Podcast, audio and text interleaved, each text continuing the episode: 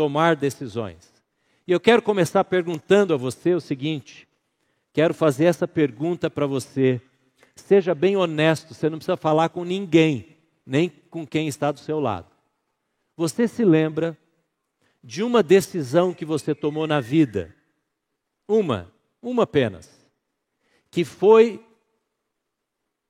produtora, essa decisão foi produtora de alegria na vida de outras pessoas? Pode ser do seu cônjuge, pode ser dos seus filhos, talvez seus pais ficaram muito felizes. Você mesmo, olhando para essa decisão, hoje, já no passado, você falou: que decisão boa que eu tomei. Quem é que tem uma história de uma boa decisão aqui? Levante a mão, por favor. Lá em casa, quem tem uma boa decisão tomada? Vida profissional, relacionamento. Talvez um problema que você estava carregando, um conflito com alguém, e você tomou uma decisão e aquilo te levou a resolver o conflito. Agora preste atenção, olhe para mim aqui, por favor. Pense numa má decisão agora. Quem tem aqui. Opa, não precisa er-, erguer a mão. Não precisa. Quem tem aqui uma má decisão na história da sua vida? Que você olha para trás e diz: puxa, foi difícil consertar essa decisão o preço foi alto. Eu entristeci tais pessoas. Eu dei prejuízo para minha família, ou eu ah, me arrependo amargamente de ter tomado essa decisão. Você tem isso também? Muito provavelmente. Talvez uma briga que você criou, que foi ah, grande, e muita gente ficou triste, e muita gente ficou abalada, talvez um prejuízo financeiro, uma decisão que você tomou, às vezes um, uma despesa que você trouxe para a sua família. E o fato das más decisões, sabe o que acontece? É que outras pessoas têm que pagar o ônus daquela má decisão. Não é sempre você que paga, não é sempre a pessoa que paga o ônus daquela má decisão. Hoje eu quero conversar com você na palavra de Deus sobre ser guiado pelo Espírito Santo nas decisões. O tema que nós estamos abordando esses dias é o Espírito Santo, essa pessoa extraordinária. Mas hoje eu quero falar com você sobre esse tema aqui. Domingo passado nós já tocamos nele. Domingo passado nós falamos sobre ter uma cosmovisão, uma visão de vida que é guiada pelo Espírito Santo. Mas hoje eu quero falar com você sobre este assunto. Como tomar decisões acertadas. Quero dar algumas dicas da Bíblia para você. Dicas que eu e a Jane temos tentado praticar na nossa vida e nem sempre a gente acerta. Mas hoje eu quero convidar você a olhar para a Bíblia comigo e dizer: aqui eu tenho princípios, ensinamentos para tomar uma boa decisão. Eu quero convidar você a ler essa frase que está aí no slide em branco. Você em casa também está vendo, provavelmente ou vai ver esse slide, mas esta frase diz assim: você pode ler em voz alta comigo? Como tomar decisões dentro da vontade de Deus e para a glória dele, trazendo bênção para a minha vida. Como tomar decisões? É isso. Esse é o nosso tema. Mas decisões que, em primeiro lugar, tragam glória para Deus. As pessoas, quando olharem as nossas decisões, sejam pequenas ou grandes, elas possam dizer: Deus está presente na vida desta família, na vida deste cidadão aqui, deste homem, deste jovem, no namoro de um adolescente e de um jovem. Tem que ter alguma coisa diferente, porque essa vida é bonita, dá para eu quero imitar esse, esse adolescente, eu quero imitar esse, essa família. Isso glorifica a Deus e traga, veja o que diz a final da frase, trazendo bênção para a minha vida. Se traz glória para Deus, vai trazer bênção para nós. Vai trazer bênção para nós. Alguém pode pensar, mas Deus quer tudo para a glória dele? É lógico, porque se a gente trabalha na nossa vida, se esforça para tomar decisões que o honrem, o efeito disso vai ser prosperidade, felicidade, alegria na nossa vida. Então, esse é o nosso alvo nesta noite. E eu quero convidar você a, a ver alguns passos que nós precisamos tomar para tomar boas decisões que façam isso. Glorifiquem a Deus, seja da vontade dele, façam bem para nós e para a família. Eu estou falando aqui com gente que faz parte de uma família, estou falando aqui com casais, com mães, estou falando aqui com pais, estou falando aqui com jovens, com alguns que estão pensando em casamento, estou falando aqui com um grupo de famílias e eu sei que você não quer prejudicar a sua família. Nós não queremos deixar de abençoar quem está perto de nós. Mas decisões têm um poder de destruição tremendo, terrível. E, e decisões têm um poder também para abençoar tanta gente. Tanta gente. Eu quero que você pense nos seus familiares. Eu quero que você pense na sua empresa, no seu comércio, no seu empreendimento, as pessoas que trabalham com você ou as pessoas que dependem às vezes de você para ter sustento, inclusive. Eu quero que você pense na família, você que tem um namorado, uma namorada, que você pense na família do seu namorado. Como eles vão ver Deus através do seu relacionamento. Então vamos lá. A primeira coisa que eu quero mostrar para você é isso aqui, esses títulos que vão aparecer aí no alto da tela, aqui para nós que estamos no templo. E aqui diz que, em primeiro lugar, nós temos que identificar onde eu estou no índice da sabedoria. Vamos falar essa frase juntos, esse título? Vamos falar juntos para grifar? Onde, ou desculpe, identificar onde eu estou no índice da sabedoria, ou na tabela da sabedoria. E eu quero mostrar para você aqui três versículos. O primeiro versículo está aí.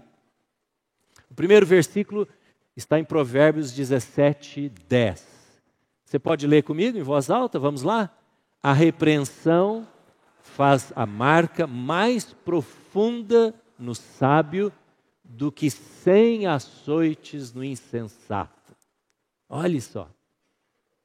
O escritor de Provérbios está usando aqui uma hipérbole, um exagero, para dizer que a pessoa que é sábia, que é sensata, ouve uma dica, ouve um conselho, ouve uma repreensão, isso faz mais marca nela do que cem chicotadas no insensato.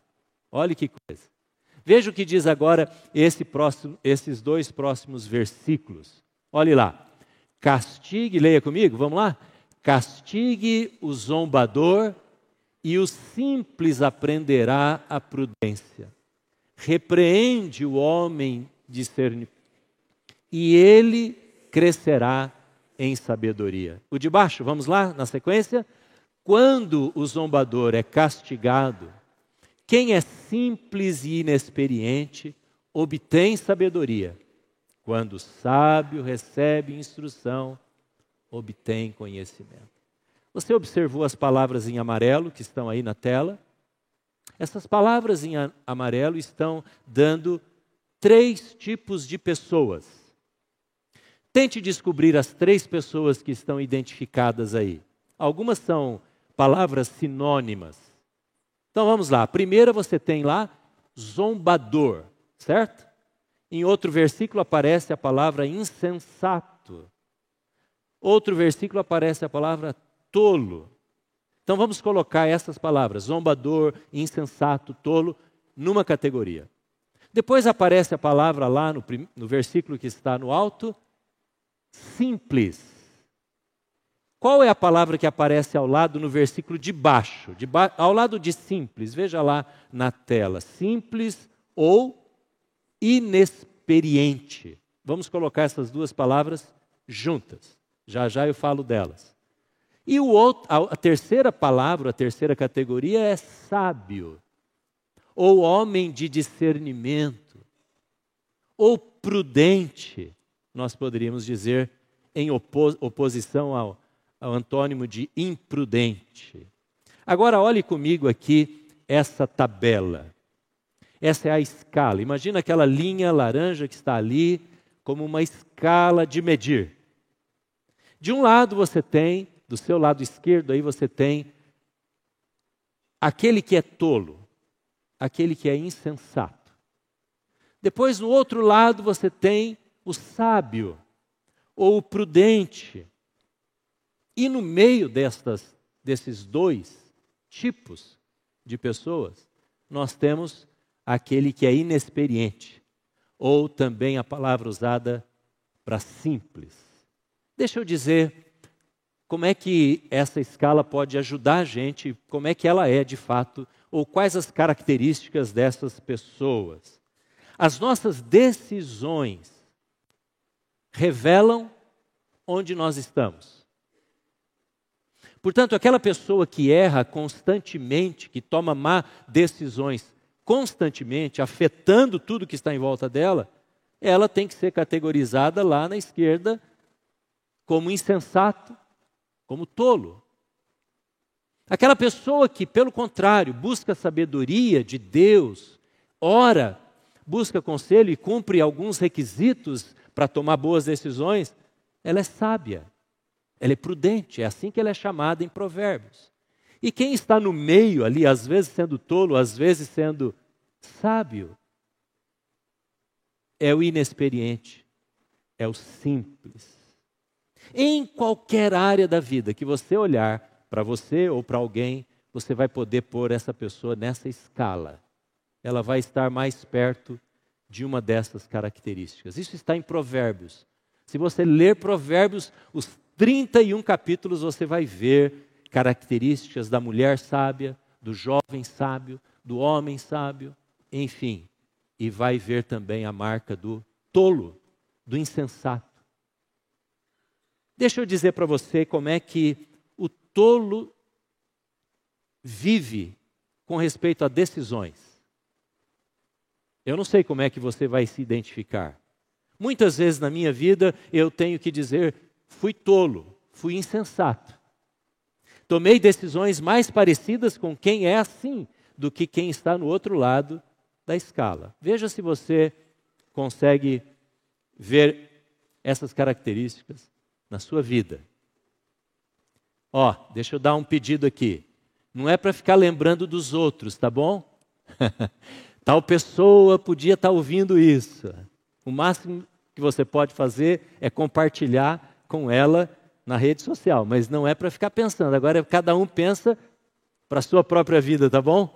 Vamos lá então. Como é que o tolo vive nas decisões? Primeiro, ele rejeita conselhos. Ele rejeita conselhos.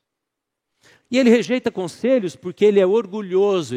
Ontem estávamos conversando, Jane e eu, por que, que uma pessoa não gosta de pedir conselhos? Há muitas razões, mas no fundo é porque ele é orgulhoso.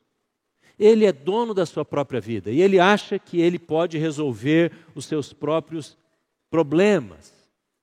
E o tolo, além de não buscar conselho e ter orgulho, ele persiste no erro. Sabe por quê? Ele tem dificuldade de reconhecer: eu errei nesta decisão.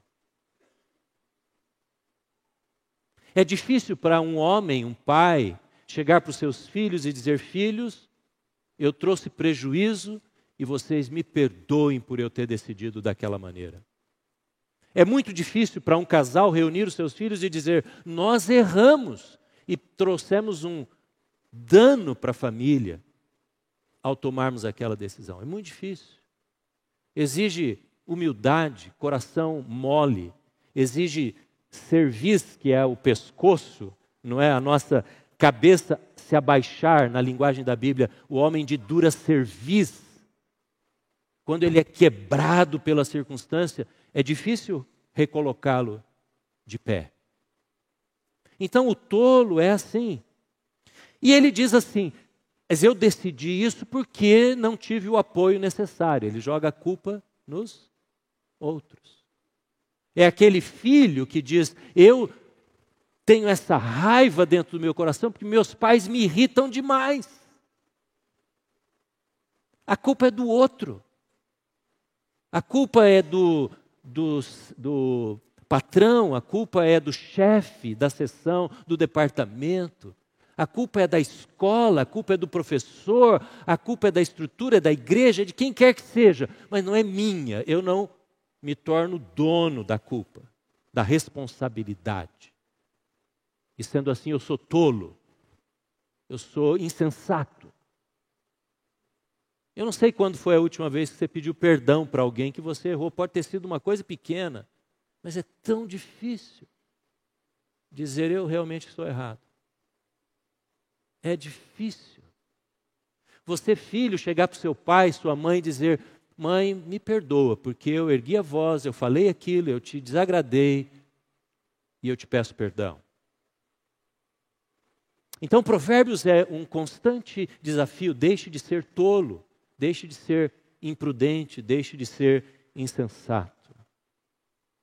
E mesmo caído, ele não se rende. É como aquela criança pré-adolescente que chegou para o pai ou para a mãe e disse assim: os pais estavam dizendo, me obedeça, faça isso. Você tem que fazer isso, pare de fazer aquilo, faça isso. E aí ele vira para o pai e diz: Eu faço por fora, mas por dentro eu não estou fazendo. Já pensou? Agora, é, é, é, normal, é quase que comum ver isso numa criança porque é, é, é, é normal numa criança ser imprudente, ser insensata, ser tola, desobediente. Mas quando um adulto, um homem, uma mulher, um jovem, toma uma decisão sem se render ao arrependimento, isso então é tolice. Agora, como é que, vamos para o outro lado aqui, tá bom? Como é que o sábio e o prudente tomam as suas decisões. O sábio e o prudente tomam as decisões de forma diferente, por isso eles desfrutam do amor de Deus. Eles sabem que Deus o ama e Deus está cuidando da vida dele. Deus está cuidando da minha casa, Deus vai prover as necessidades, eu posso decidir crendo que Deus vai me ajudar. Há pessoas que têm medo de ter filho hoje. Tem casais que dizem, não, o mundo está muito complicado, eu não quero ter filho, não. Ué, mas cadê a confiança do Senhor que Deus vai prover o dinheiro, Deus vai prover a sabedoria? Então, olha, eu não quero ter filho, porque está muito difícil. Eu já ouvi isso da boca de jovens casais. Mas o sábio confia no amor de Deus. Mas o sábio também desfruta do conselho de boas pessoas, de pessoas apropriadas. Ela pede conselho, ela ouve a opinião, ela está aberta para dar ouvidos às pessoas mais velhas. Deixa eu perguntar para vocês, jovens e adolescentes: quando foi a última vez que você chegou para o seu pai, para a sua mãe, e disse: Pai, mãe, o que, que você acha disso? Talvez você seja casado e você tenha sua família. Quando foi a última vez que você chegou para alguém mais idoso, mais velho, na sua família e fez essa pergunta? Você pode ter toda a liberdade de dizer, viu? Pode ser o avô, pode ser o pai. Diga o que você acha disso que eu estou pensando em fazer. Pode ser um namoro, pode ser uh, um curso, uma escolha, uma compra, uma, uma, um compromisso financeiro, a mudança de trabalho, qualquer coisa. Como eu posso resolver esse conflito? Você já chegou e pediu isso para alguém? Um conselho para alguém? O que, que você acha que eu posso fazer para resolver essa briga, esse problema que eu tive com aquela pessoa? O sábio aprende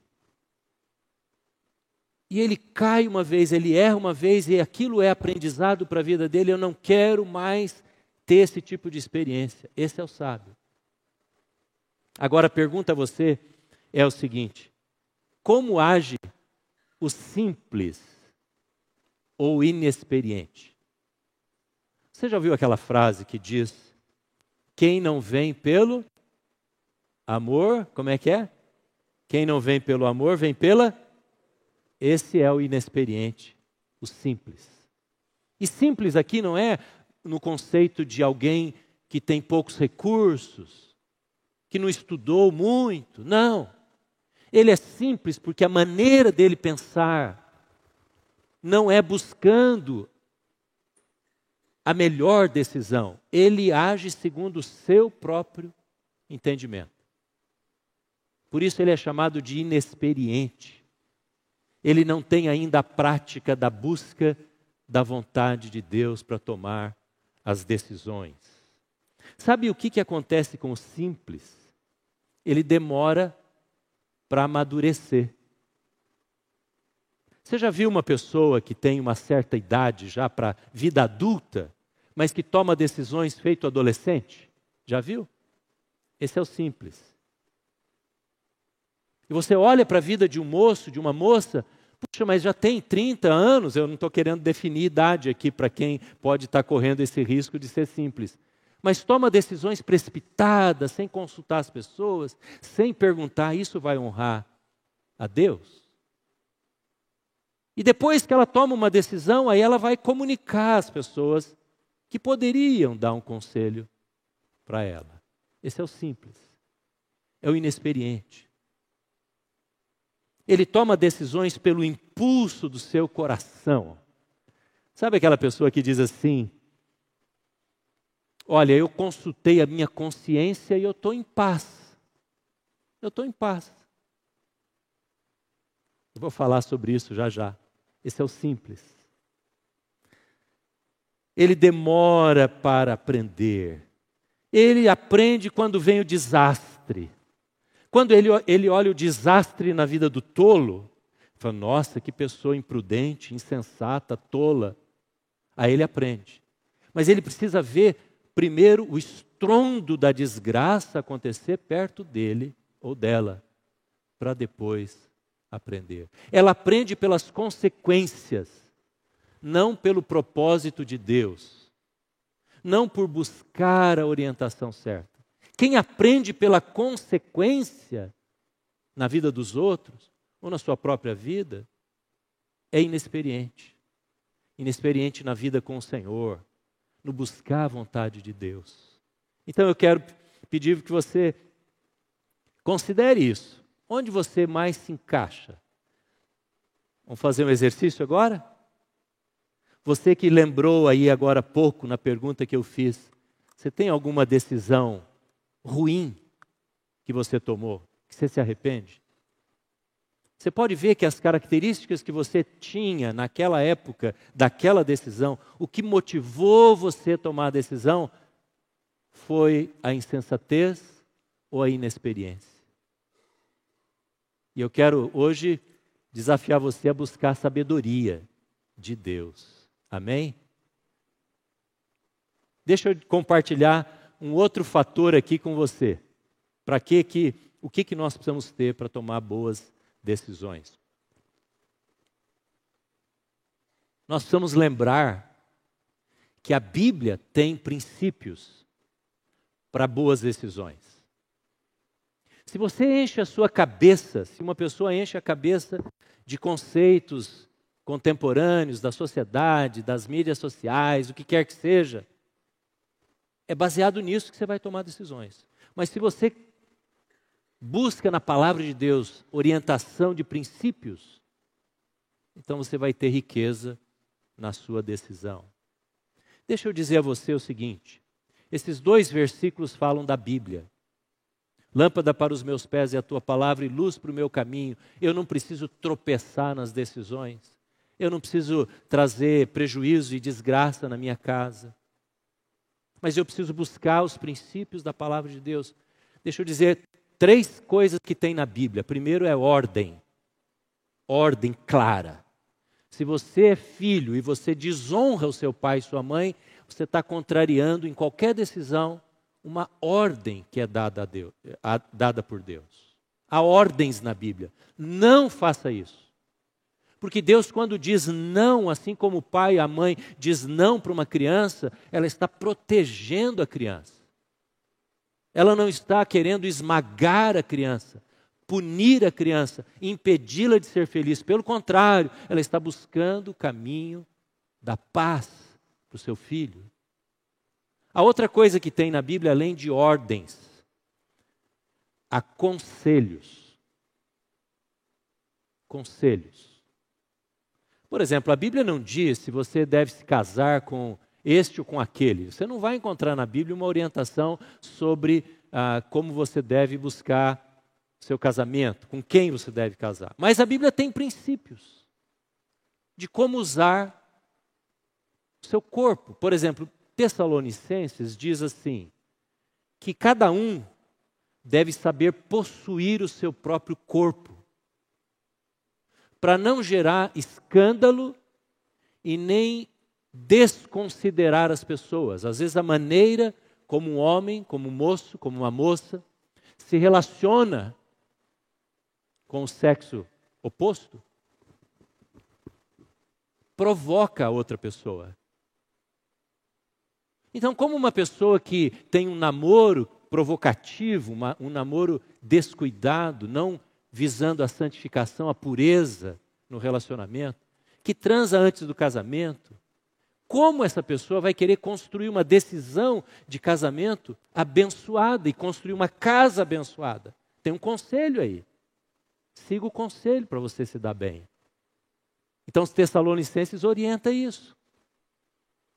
Como que você vai ah, construir uma, uma boa família no aspecto financeiro? Veja, veja bem. Você quer ter uma família abençoada, para que quando você chegar lá na velhice, você tenha provisão financeira, você tenha uma casa, você tenha sustento digno para sua casa. Mas se você não segue o conselho da Bíblia de dar generosamente, de ser fiel naquilo que Deus dá a você. Você entende isso? É um conselho. E Deus não vai ficar puxando a gente para obedecer à vontade dele e tomar uma boa decisão todo mês com o nosso orçamento. Deus não vai fazer isso. Se você não quer ser generoso, você não seja. Não vai ser. E Deus não vai ficar cada mês dando uma desgraça para a sua vida, para a vida de alguém, para dizer você precisa mudar. Deus não vai fazer isso. Mas Deus te dá um conselho, dá para mim. E aí, nós decidimos seguir.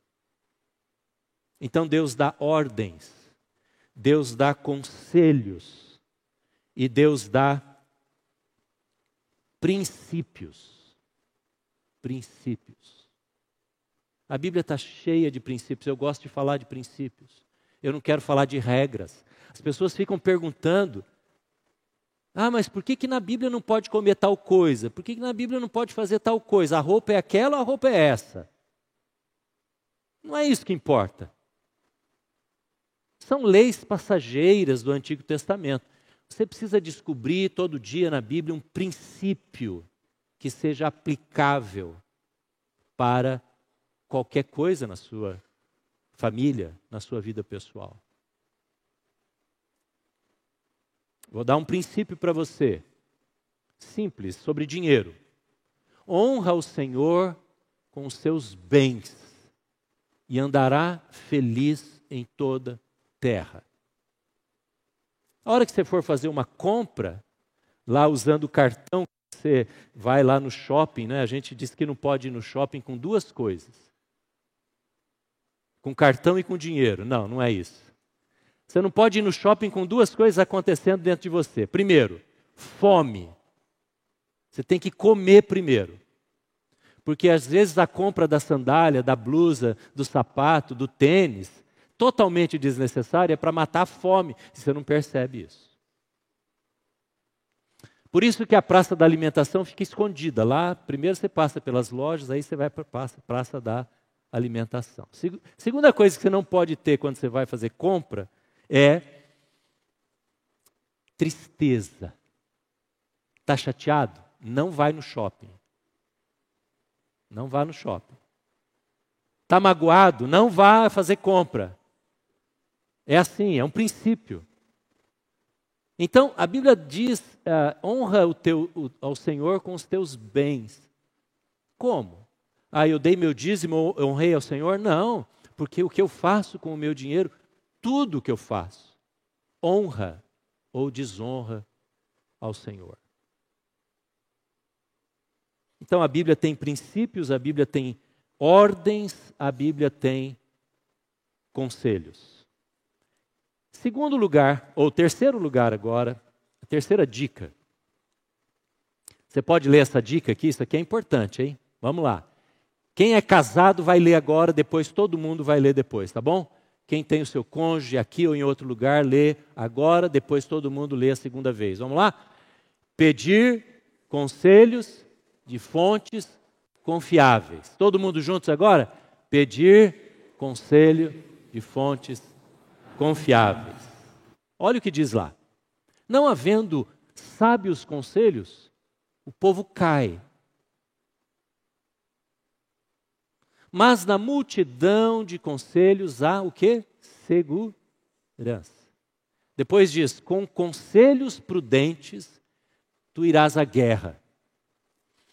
E a vitória na multidão de conselheiros. Veja que nos dois versículos está em amarelo ali, eu grifei a palavra multidão. Todo mundo conhece aquele versículo que está ali em cima. Na multidão de conselheiros está a sabedoria. Deixa eu falar um pouquinho sobre isso.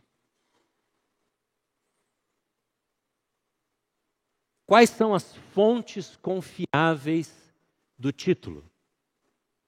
Em primeiro lugar, as pessoas que estão em unidade com você. Se você, por isso que eu falei, leiam agora os casados, tá? Deixa eu falar para você um pouco sobre isso. Se você é casado, se você tem uma casa, uma família, você não pode deixar de priorizar o conselho, a orientação, a sugestão, o compartilhamento com quem é da sua casa. Tem que haver unidade no relacionamento. Eu digo entre o marido e a esposa, a esposa e o marido, depois os filhos precisam ser envolvidos no processo de decisão. Eu me lembro quando nós estávamos, há muito tempo atrás, diante de três possibilidades de sairmos da nossa igreja lá em Ponta Grossa, onde nós morávamos, Jane e eu e as meninas, bem pequenas ainda. E uma das possibilidades era vir para cá. E eu me lembro que algumas noites, para ilustrar para as meninas como é que se o que, que nós estávamos precisando decidir, nós fomos ao corredor da casa. A gente morava numa casa, tinha um corredor e tinha várias portas. E aí a Jane fez lá uma plaquinha. Em cada porta, ela fechou a porta e colou uma cidade, o nome da cidade. E Prudente era uma das portas. E a gente tentou mostrar para elas: olha, nós vamos sair daqui, vamos pegar a nossa mudança, aquela história toda, e vamos para um lugar. Onde Deus quer que a gente vá? um processo que você envolve a família toda. Você vai assumir uma dívida. Quem deu a você ou a mim o direito de tomarmos uma decisão sozinhos? Você não tem esse direito. Porque um dia você se aliançou com pessoas. É como um sócio de uma empresa pode tomar uma decisão financeira sozinho? Não. Então as pessoas confiáveis começam na nossa casa. Talvez sejam até os seus pais. Deixa eu dizer uma coisa para você quanto a isso. Sabe por que muitos filhos não gostam de pedir conselho para os pais? Você, pai, deve ter uma ideia sobre isso. Eu acho que você sabe por quê. Por que, que os filhos às vezes não pedem conselho para os pais? Pede para os amigos, porque os pais vão dizer não se eles quiserem dizer não, não vão? Você vai dizer não, você não deve satisfação de querer agradar o seu filho, você vê um risco, você vai dizer não, acho que você não deve fazer isso. Então, pessoas confiáveis são aquelas que têm a liberdade de apontar outra direção para nós. Vamos imaginar que você esteja precisando tomar uma decisão de um tratamento médico. Você foi no médico, tem muitos médicos aqui, e você descobre com o seu médico nos exames que você tem um problema e que você vai precisar tratar daquela enfermidade, fazer um tratamento. Você sai do consultório, o que, que você faz? Depois que você ouviu a notícia, não muito boa. Você vai fazer o quê? Pastor, eu vou orar. Você não vai orar. Antes de orar, você vai fazer outra coisa. Você vai fazer uma pesquisa no Google, na internet. Porque você quer saber as coisas, não quer? Você quer a opinião dos experts, não é? Você quer a opinião dos experts. É lógico que nós vamos orar. Eu estou dizendo que buscar opinião de experts é muito fácil. Você vai comprar um carro, você vai conversar com alguém, não é? Que sabe sobre o assunto e assim por diante. Você vai sondar o mercado de trabalho, onde vai aplicar o seu dinheiro, você vai procurar saber nas agências de aplicação financeira, assim por diante. Se é um problema na área do direito, você vai procurar bons advogados que vão te aconselhar. Isso é óbvio. A questão de pessoas confiáveis vai muito além disso muito além. É você dar liberdade para as pessoas dizerem: Eu acho que você não está caminhando no lugar certo. Essas pessoas. Sabe por que, que a Bíblia diz aí multidão? Pense comigo, por que está escrito multidão? Quem aqui procura multidão de conselhos? Eu não procuro multidão de conselhos. Eu não vou atrás de 100 pessoas. O que é multidão? A multidão é uma maneira metafórica da Bíblia dizer: não procure quem vai dar respostas que você quer ouvir. Inclua na sua rede de conselheiros pessoas mais sábias que orem mais talvez que você que busquem a Deus e que tenham liberdade dada por você, por mim, por cada um de nós, para ela poder ter autoridade de dizer: isso não está certo. Porque quando a gente quer tomar uma decisão e a gente já sabe a decisão que queremos, aí nós vamos nos amigos. E a gente sabe que eles vão dizer aquilo que nós queremos. Eu ouvi uma frase que dizia: tenha receio com o conselho de amigos. A gente costuma dizer: quem tem amigo tem tudo, não é? Mas quando a Bíblia diz multidão, ele está dizendo: tenha cuidado com conselhos de amigos. E essa frase diz assim: cuidado com o conselho de amigos, porque os nossos amigos dizem o que nós queremos ouvir. É isso que eles dizem. Se você vai perguntar para alguém, você acha, você acha que aquele, aquele menino é, é legal? Você acha que ele é, é bom? Você acha que vale a pena? Ele está me paquerando? Você acha que eu devo namorar com ele? Seus amigos vão dizer o que você quer ouvir. Os seus olhos já pedem uma resposta. Sabe quando você olha, você sabe o que a pessoa quer ouvir. Não é assim? Tenha coragem de dizer não quando você é requisitado a um aconselhamento. Deixa eu falar uma coisa para vocês aqui, bem franca. Eu tenho certeza que você já pode ter cometido erros em decisões porque ninguém chegou e deu um alerta para você. Pense bem. Se alguém tivesse tido coragem de dizer, eu já tive isso na minha vida. Se alguém tivesse tido uma, um, a coragem de dizer, não faça isso, sabe por quê?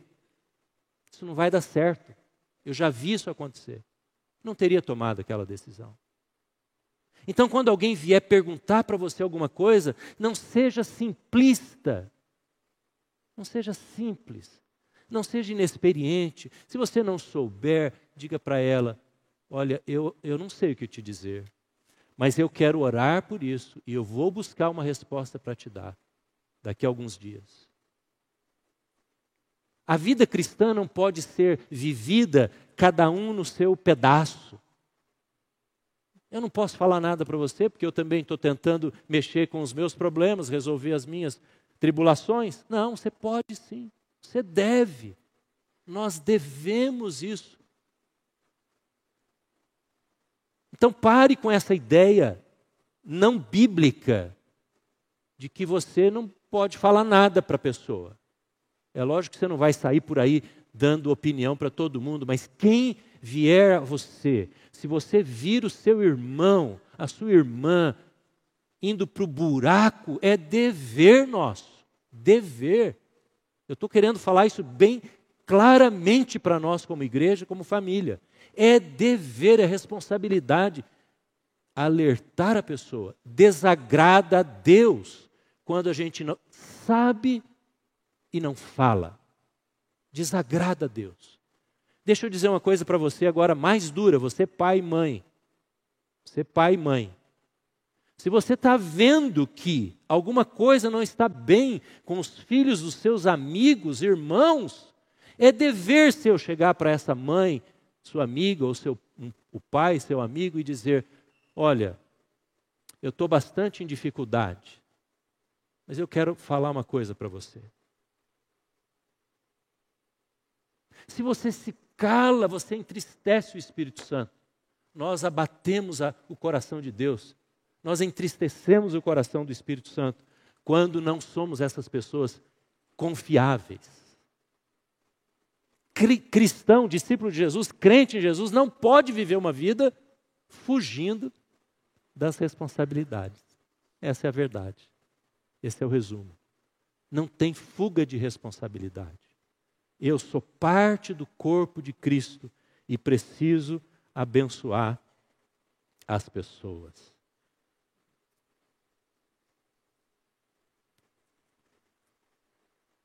Deixa eu dizer a quarta dica para você. Está aqui. Desconfie do seu coração. Desconfie. A gente vive uma época em que, ah, se o coração da pessoa está em paz, se está bem, se ela está sentindo que está tudo bem naquele caminho que ela está decidindo, está ótimo. A pessoa diz assim: Eu não estou ofendendo ninguém, eu não estou fazendo mal para ninguém, minha consciência não está me acusando. Então eu posso fazer isso. Eu posso ter esse relacionamento com a pessoa. Nós estamos fazendo em mútuo consentimento. A pessoa vai para o motel em mútuo consentimento. Porque o coração dela não a acusa de fazer aquilo que está errado. Quem falou para nós que o nosso coração é o padrão de decisão. Por isso esse texto diz: enganoso é o coração. Eu destaquei em amarelo aí. Enganoso é o coração. Então, não dê grandes oportunidades para o seu coração. Deixe Deus agir e falar se aquilo é a vontade dele. Olhe para a palavra, olhe para pessoas, peça opinião, peça conselho.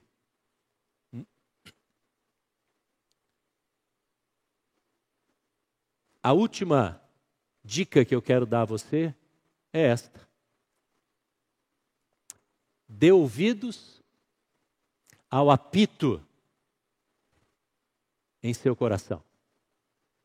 Ao mesmo tempo você não dê tantas asas ao seu coração, deixe o seu coração ouvir o apito que pode acontecer dentro dele.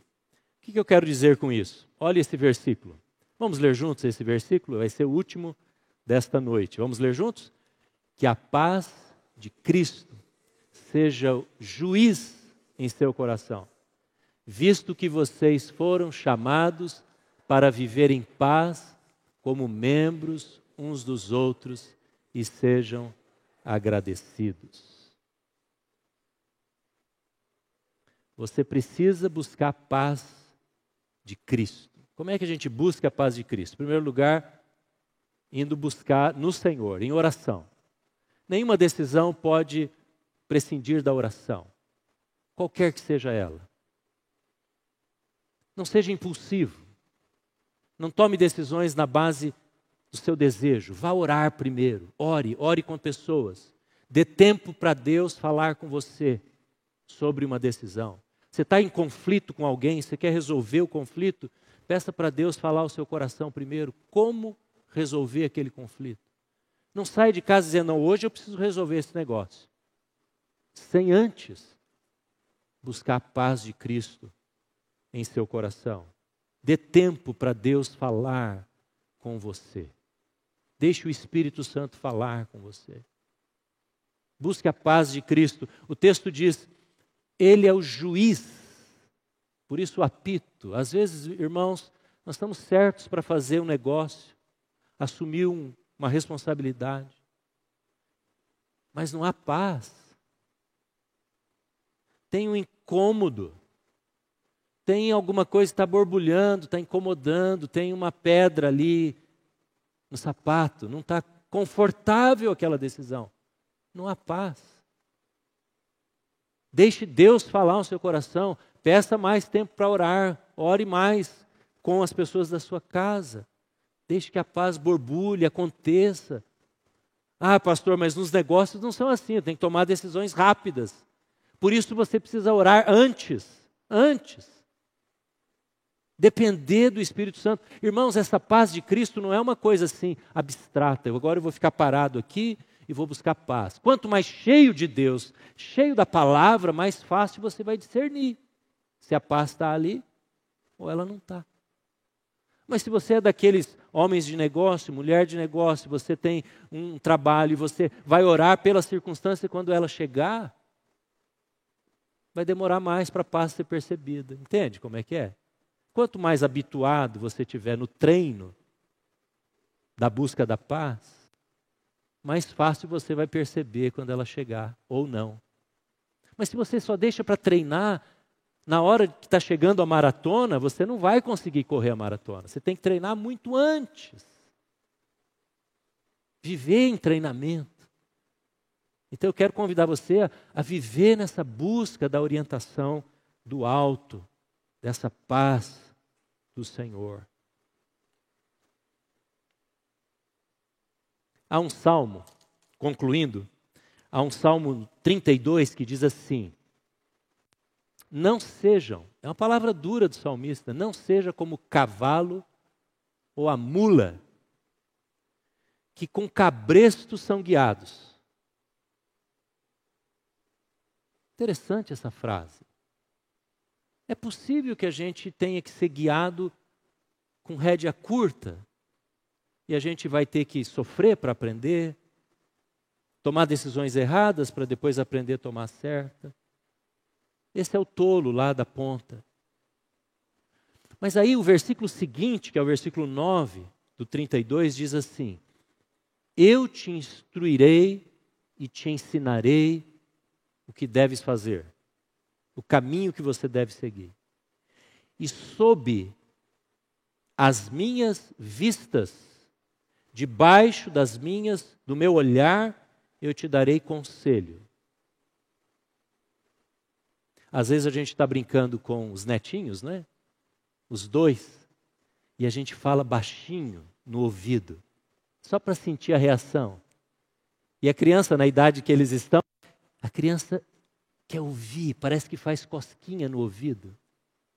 E a primeira frase que eles falam depois é interessante, é baixinho também.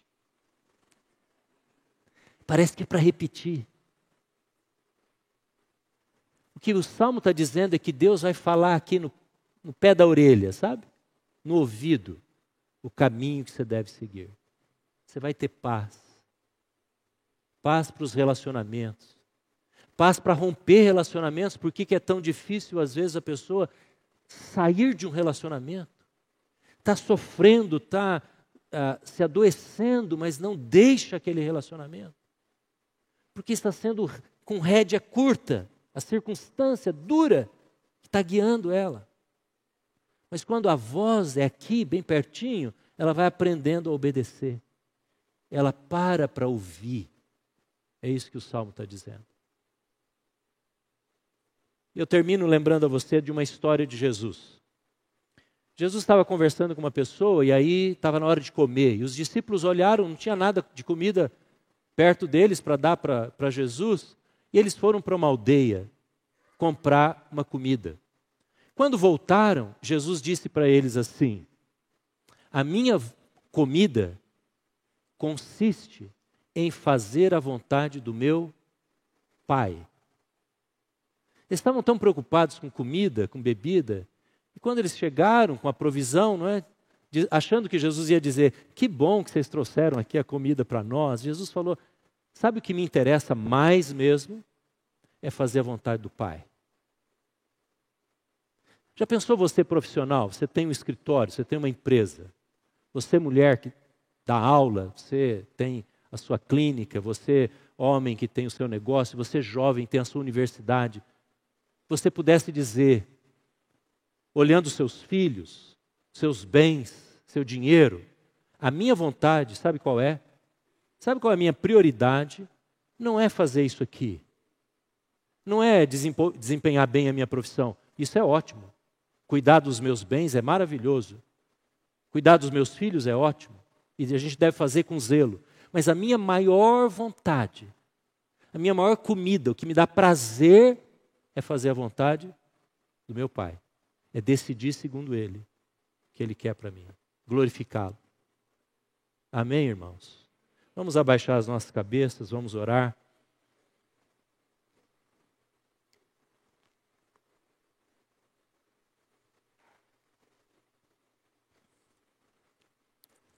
Irmãos, que bom que nós podemos afirmar hoje que o Senhor não fica apontando na nossa cara, trazendo na nossa frente os débitos que nós temos, os pecados cometidos, as decisões erradas. Que bom que o Senhor diz, minha filha, eu te perdoo. Como, como Deus mostra na parábola do filho pródigo, ele recebe e não fica cobrando do filho que ele gastou as decisões erradas. Como é bom saber, não é, irmãos? Que Deus é misericordioso. Que Deus é um Deus que dá página nova, página em branco para nós. Ainda que a gente às vezes vai ter que pagar um pouco o ônus da dívida, do prejuízo, da vergonha, do pedido de perdão, do mau exemplo dado. Tem muita coisa em jogo. Do escândalo que foi provocado. Mas para Deus, Ele dá uma página nova e diz: tome uma nova decisão. Comece de novo. Que bom saber disso. Eu quero convidar você agora para se colocar diante do Senhor e dizer: Senhor, as decisões que eu tomo todo dia, sejam aquelas bem pequenas. Se eu vou gastar tempo de oração, se eu vou ler a Bíblia, coisas do dia a dia. Como eu vou tratar as pessoas, como vai ser o meu testemunho no colégio, na faculdade, que tipo de piada, de brincadeira, que tipo de rede social, o que, que eu valorizo, Senhor? Coloque isso diante do Senhor. Que tipo de namoro, de relacionamento você tem, você quer ter? Nós vamos ter um tempo de oração agora, pessoal, antes de orarmos juntos aqui. Vamos ouvir um pedaço de um cântico de entrega, de consagração. Daqui a pouco eu vou convidar você a ficar de pé e continuar cantando essa canção. Mas primeiro vamos ouvir com a nossa cabeça baixada, tempo de oração pessoal.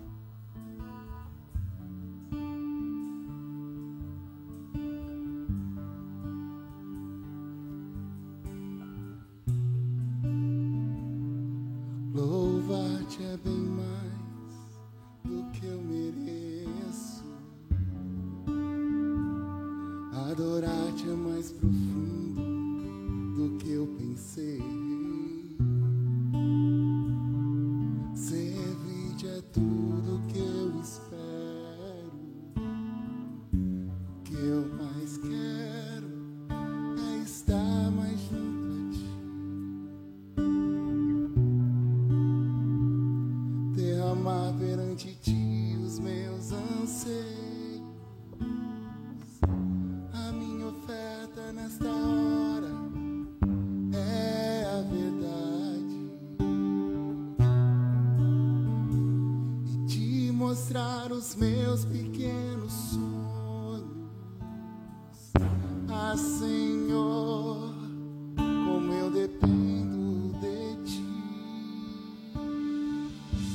ficar em pé, irmãos. para me curar, Para me ensinar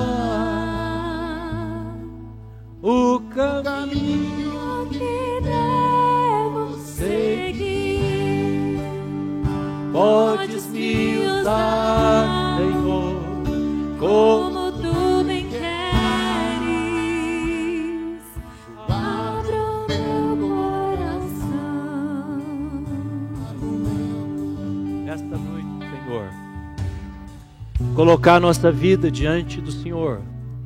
E como acabamos de falar, abrimos o nosso coração. Abrimos a nossa alma.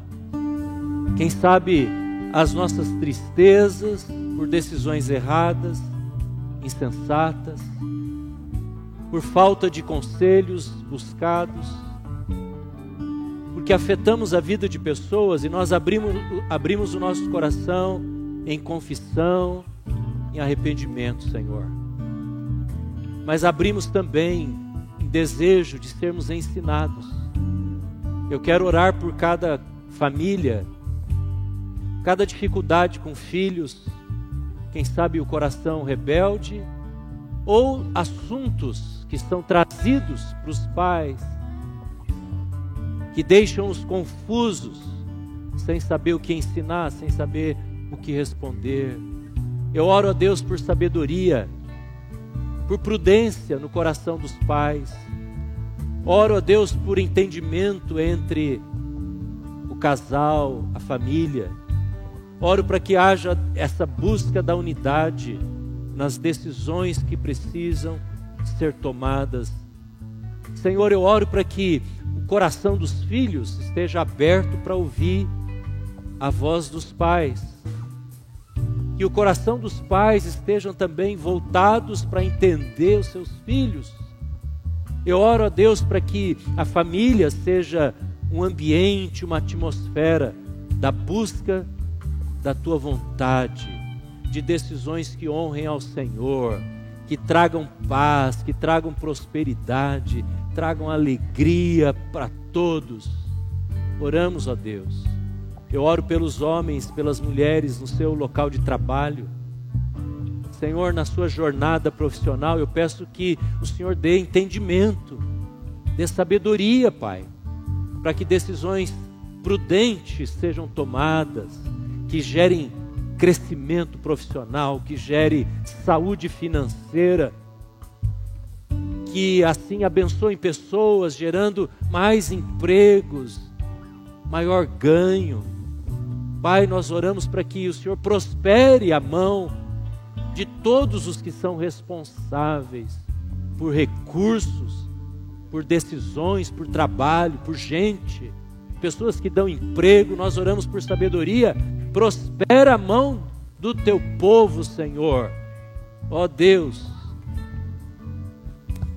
nós entregamos, Senhor, os nossos erros, os nossos sonhos, as nossas necessidades. Abençoa os jovens, abençoa a juventude desta igreja, relacionamentos, Senhor, aqueles que precisam se afastar de relacionamentos nocivos. Dá, ó Deus, esta ação prática, rápida, de obediência, de entendimento, Senhor, e leva o teu povo a experimentar a tua vontade. Nós oramos em nome de Jesus. Amém. Aleluia. louvar-te. Louvar-te é bem mais do que eu adorar-te é mais profundo do que eu Eu pensei. Servir-te é é tudo Eu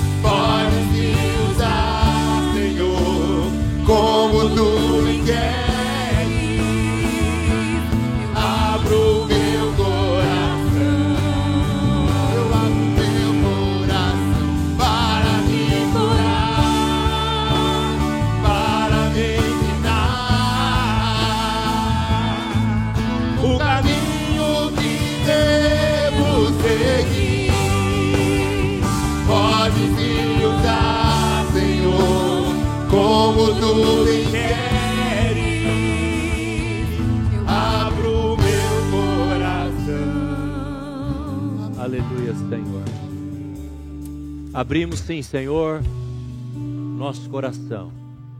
E que em nós venha agora a graça do Senhor Jesus, o amor do Pai e o ensino e o conselho de sabedoria do Espírito Santo hoje, esta semana, na nossa casa e no nosso trabalho, hoje e para sempre. Amém.